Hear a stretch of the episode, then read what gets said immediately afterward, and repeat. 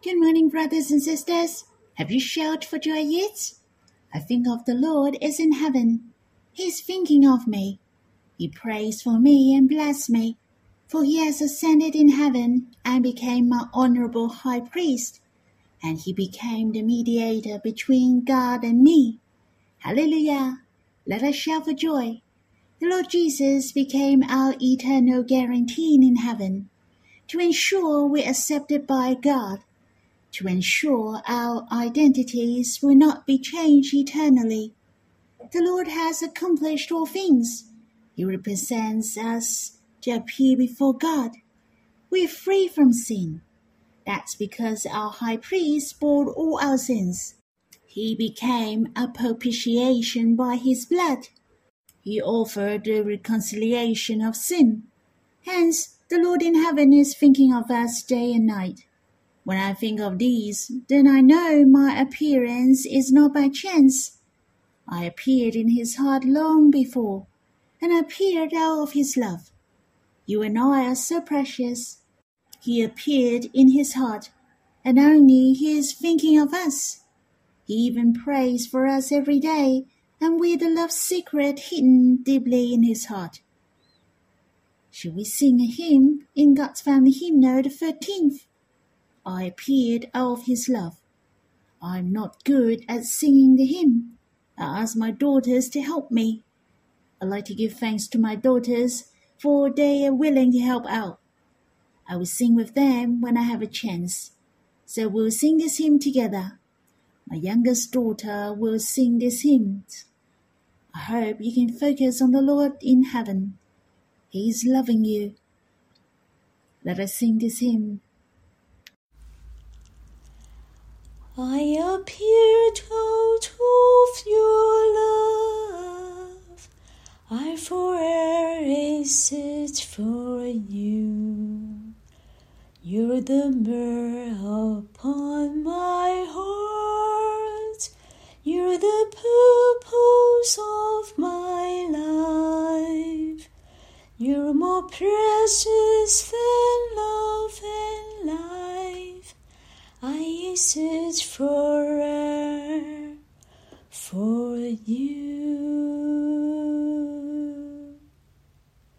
From of old you long for me. I'm your one eternal love. I'm the secret of your love, hidden deeply in your heart. You and I embrace forever. To each other we belong.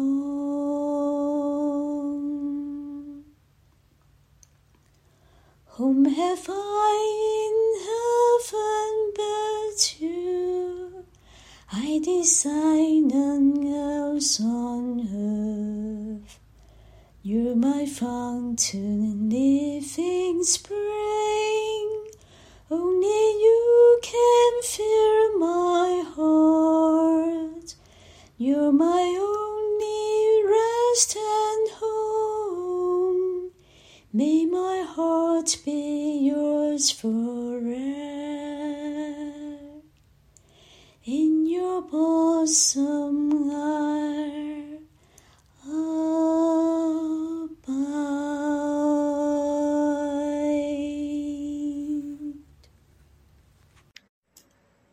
I hope you have time to quiet yourself and respond to Him, or you can sing another hymn to worship the Lord. Let's have some time to draw near the Lord face to face. You can stop the recording and we'll read the Bible when you're done. May the Lord bless you. Brothers and sisters, we'll read in Psalm 69, verse 1 to 12. To the choir master, according to lilies of David. Save me, O God, for the waters have come up to my neck. I sink in deep mire, where there is no foothold. I have come into deep waters, and the flood sweeps over me. I'm weary with my crying out. My throat is parched. My eyes grow dim with waiting for my God. More in number than the hair of my head are those who hate me without cause. Mighty are those who would destroy me, those who attack me with lies. What I did not steal, must I now restore? O God, you know my folly. The wrongs I have done are not hidden from you. Let not those who hope in you be put to shame through me. O Lord God of hosts, let not those who seek you be brought to dishonor through me, O God of Israel. For it is for your sake that I have borne reproach, that dishonor has covered my face. I have become a stranger to my brothers, an alien to my mother's sons. For zeal for your house have consumed me, and the reproaches of those who reproach you have fallen on me. When I weep and humble my soul with fasting, it became my reproach. When I make sackcloth my clothing, I became a byword to them. I am the talk of those who seek in the gate, and the drunkards make songs about me. This psalm might not be quite noticeable or remembered by many people, but Psalm 69 is a very important psalm. One of the reasons why it is so important is because it is a messianic psalm. That meant some of the content of the psalm are the prefiguration of Jesus Christ. From the content of this psalm, as we can see, is about David was traumatized. He was falsely accused, betrayed, he was cursed. Hence, in fact, this psalm prophesies about the Messiah would come and his sufferings. A lot of verses in this psalm were quoted in the New Testament. This is the second reason why this psalm is so important the psalms which are related to the sufferings of the Lord. The most familiar to us all would be Psalm 22. Is that right? In fact, Psalm 22 is the most popular being quoted in the New Testament, and Psalm 69 is the next runner up. It was quoted in the New Testament seven times. And the verse you may remember would be the Lord said, I thirst on the cross and it is quoted from Psalm 69, verse 21. There are 36 verses in Psalm 69, so I will divide them and share to you in three days. After my sharing, I hope you remember Psalm 69 is about the suffering of the Lord. Not only Psalm 22 you will remember. The title of the psalm mentioned is the Psalm of David which is the same as Psalm 22. Yet this psalm is according to lilies. Do you remember the similar title that appeared before? There are Psalm 45, Psalm 60, Psalm 69, and Psalms 80. These four psalms are according to lilies or according to Shushan. Only the atmosphere in Psalm 45 is quite joyous for it is about the wedding, and the other three psalms are sorrowful songs. But when I read this psalm, according to Lilies, my heart came with a hope. Lilies gave me an impression of resurrection. There is a saying that lily is a symbol of the resurrection of the Lord. For this saying is well founded. As a matter of fact, the word lily is mentioned in this psalm in Hebrews according to Septuagint, would be another word which has the meaning of change. I don't know whether it is a hint that the Lord suffered. He accomplished the salvation and risen for us on the third day. No matter what, I am not reading this psalm with a sorrowful heart. Yet I really treasure for the Lord that he became a man with innumerable hardships. He was tormented by men and accomplished the salvation for me. In addition, he accomplished a glorious salvation for me. He united with me and dwelt in my hearts forever. I would like to share with you my impression of some verses from verse 1 to 12 in this psalm. Let us discover the love of the Lord and his heart through these verses. In verse 4, more in number than the hairs on my head are those who hate me without cause. Mighty are those who would destroy me, those who attack me with lies. What I did not steal, must I now restore? Here in verse 4 mention those who hate me without cause. In the Gospel according to John chapter 15 verse 25 is written, But the word that is written in their law must be fulfilled. They hate me without a cause. The Lord Jesus these words to express his situation. There were many people who hated him without a cause. He mentioned he was hated without a cause for he has no wrongdoing. It was unreasonable for God to hate him, and even to be cut off. These verses mention, What I did not steal must I now restore. There is a saying that this sentence is an idiom of Jews. That means the enemies are so arrogant and unreasonable. This sentence reminded me the Lord Jesus came to the world and became a man. He lived as a man. What he had gone through must be very difficult. Some people may not like us as well, yet there may be a reason for it, for there are times we have our own limitations. What about the Lord? He is perfect and lovable.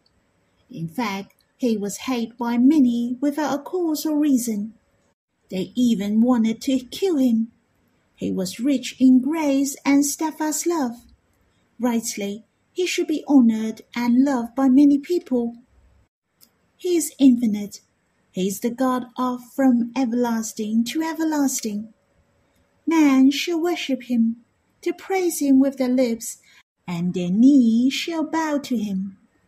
It's so wonderful that the Lord forsook the glory in heaven for you and me he shall receive multitudes of praise and worship. He was so willing to be teased and insulted by men. Brothers and sisters, he was so precious. The Lord loves us deeply. He knew he would be treated with an extreme differences in heaven and on earth. Yet he was happy to become a man for us. I'm so gracious to the Lord that he chose to be a man forever He loved to be with you and me without any hindrance or obstacle. Oh Lord, thank you. I love you. Let's take a look in verse 7. For it is for your sake that I have borne reproach, that dishonor has covered my face. Let us take notice of this word reproach appeared six times in total, which is the main theme of this psalm. As you can imagine, the Lord Jesus suffered for us, not just physically, but mentally was traumatized as well. The word reproach is in verse 7 and in verse 9. And the reproaches of those who reproach you have fallen on me. And verse 10, it became my reproach. In verse 19, you know my reproach and my shame and my dishonor my foes are all known to you. And verse 20 mention, Reproaches have broken my heart, so that I'm in despair. I looked for pity, but there is none, and for comforters, but I found none. When I was a non believer, I scolded Jesus with foul language. I curse him. I dishonor him. The abuse proclaimed the stony hearted and the denial of man. I broke the heart of the Lord. When his heart was in deep sorrow, when we denied and cursed him. Since the psalm mentioned the Lord was cursed for us six times, it is worthy for us to meditate his reproaches for us. Firstly, I was thinking he was before the high priest People teased him that he was the prophet. They spat on his face, they covered his face, struck him, and kept asking him, Prophecy, who is it that struck you? The Lord Jesus supposed to be treated fairly before the high priest. Instead, he was insulted and teased. He was spat on his face and humiliated by people freely. The guards took hold of Jesus and they beat him. You can refer to Gospel according to Mark chapter 14 verse 65. The Lord endured the humiliations and cursing for us before the high priest.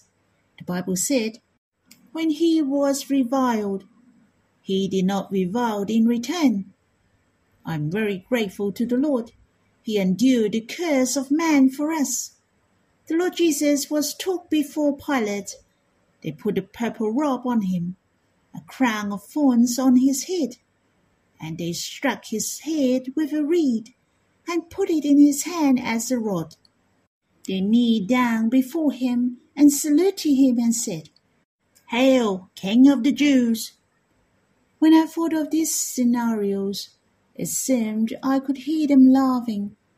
But the Lord endured all these treatments for you and me silently.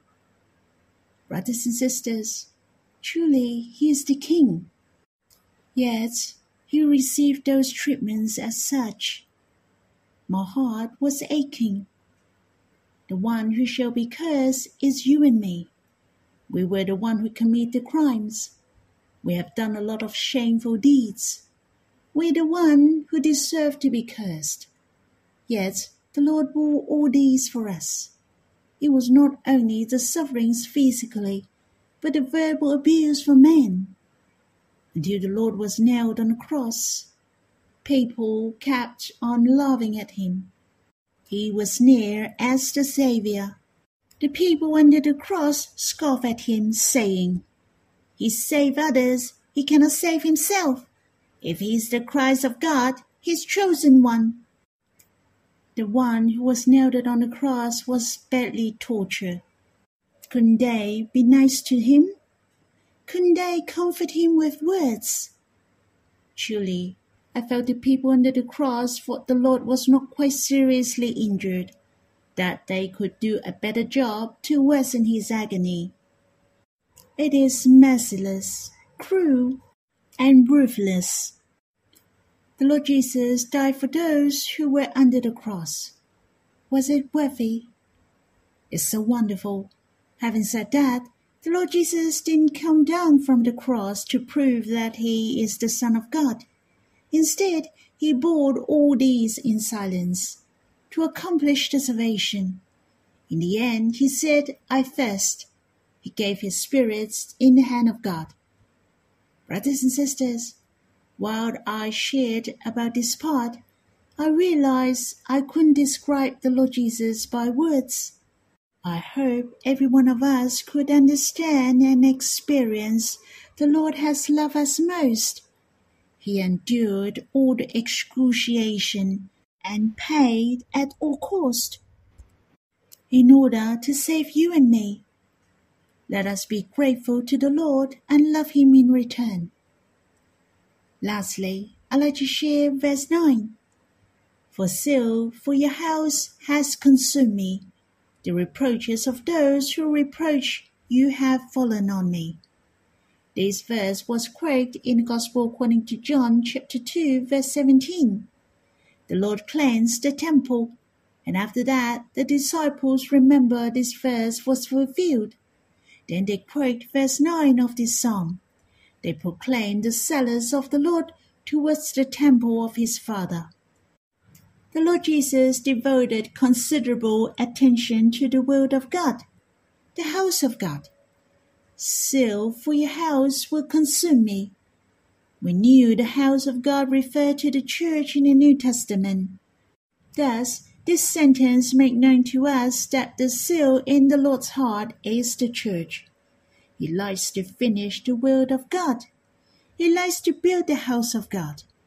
And the greatest aim of his crucifixion for us, of course, he delivers us from darkness and brings us into the light. The Lord saves us from sin and gives us eternal life. Yet there is a glorious plan in the heart of God and that is the church. I can say the Lord is so zealous to finish the house of God. So he was nailed on the cross for us. I thought of the Lord said to the disciples at the Last Supper, I have earnestly desired to eat this Passover with you before I suffer. He said he has earnestly desired means he was so zealous. He has the earnest desires.